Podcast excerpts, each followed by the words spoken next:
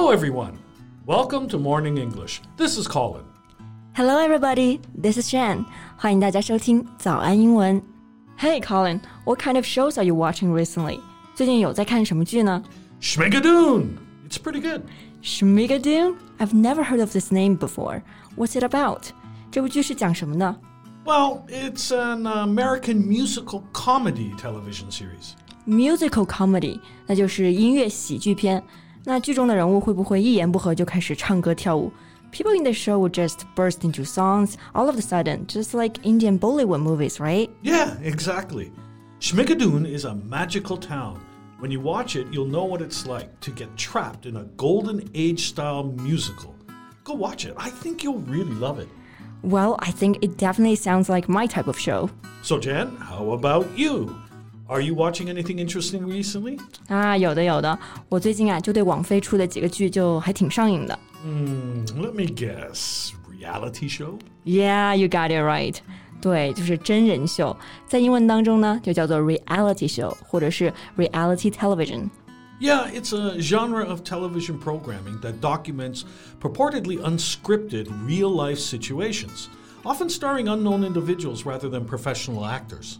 对，很多真人秀呢都是素人上节目，比如说《Love Is Blind》、《Too Hot to Handle》。不过我最近看的一个真人秀却是明星来出演的。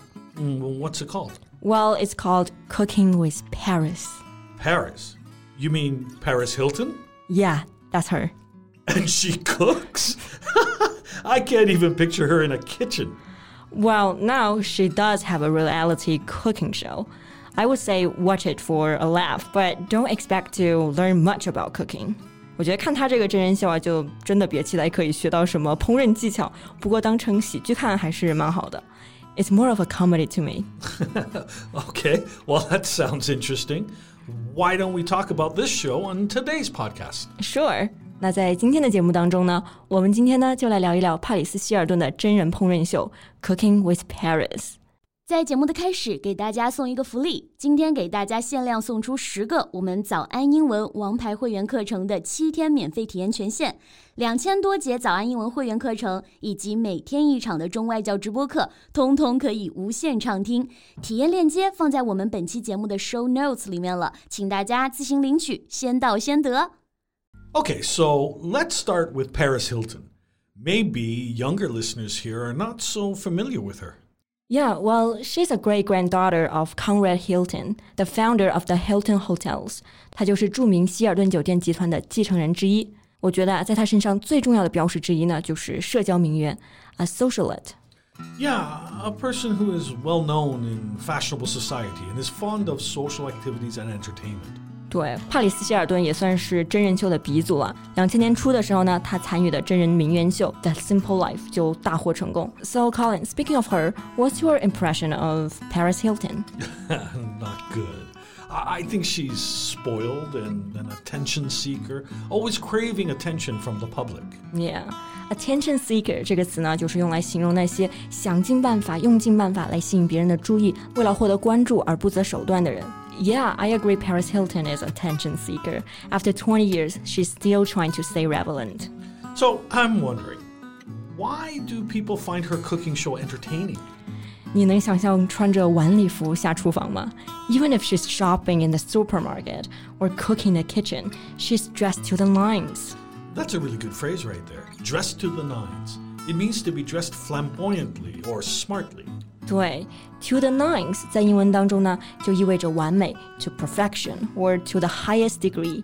在节目当中呢，帕里斯希尔顿每集出场的时候，她就穿着超级奢华艳丽的晚礼裙和华服，literally she dressed like a Barbie doll all the time。 Well, that's not too hard to picture on Paris. It's totally her style. Everything she does is over the top. 对，over the top 也是一个非常地道的英文表达，就是说做什么事情非常的夸张、浮夸。Over 是在什么什么之上，the top 表示最高点，所以 over the top 连起来呢就是超过了最高点。那这个固定表达就是表示太过分、太夸张了。Yeah, to an excessive or exaggerated degree. Yeah, she is almost always wearing sliving gloves, even when she's cooking. Uh, what? Wait, what? What gloves? Sliving sliving gloves，我觉得可以理解成是逆天手套吧。Okay, that, that that's one I don't know. I don't think I've ever heard of this word sliving before. Yeah, that's because it is a word created by Paris Hilton. 那这个词呢，其实就是帕里斯希尔顿自创的一个词。Okay, so what does it mean? Well, sliving is a mixed word. 它其实是一个合成词。It's slaying mixed with living my best life. Ah, I see. Now that makes sense. Slay means to succeed in something amazing.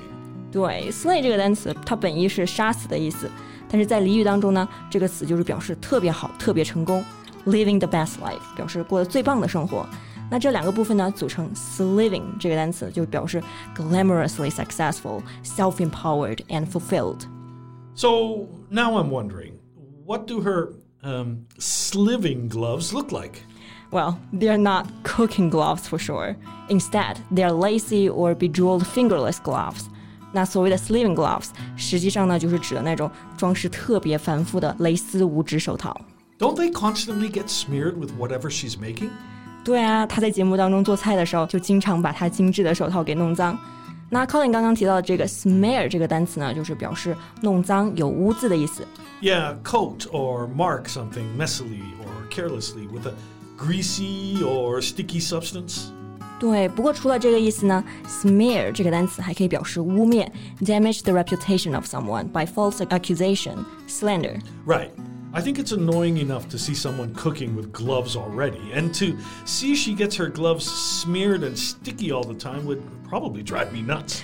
Well, actually, Paris herself seemed annoyed by this also, though she claims to the camera that they make cooking more fun. 虽然她的手套被弄脏的时候呢，也会显得非常烦，但是她总说这些 sliving gloves 让烹饪更加的有趣。Okay, maybe for her, but uh, definitely not for me to watch. so, except for the way she dresses, what else do you find over the top? Well, her tableware for sure. The spatula she uses is covered in crystals.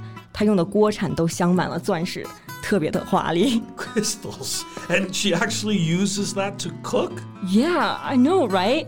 Watching her cooking with that spatula gives me so much anxiety because I just worry that the crystals would melt in the pan. 每次看她用那个锅铲的时候，我就要担心上面的水钻会不会掉下来融到锅里面。 Okay, so uh, I don't understand the point of this show. Well, in general, it's still kind of fun to watch her making mistakes while cooking. And, you know, it's always her guest who helps and solve the mess. 那其实这种烹饪节目其实就是让大家看个热闹、看个开心嘛。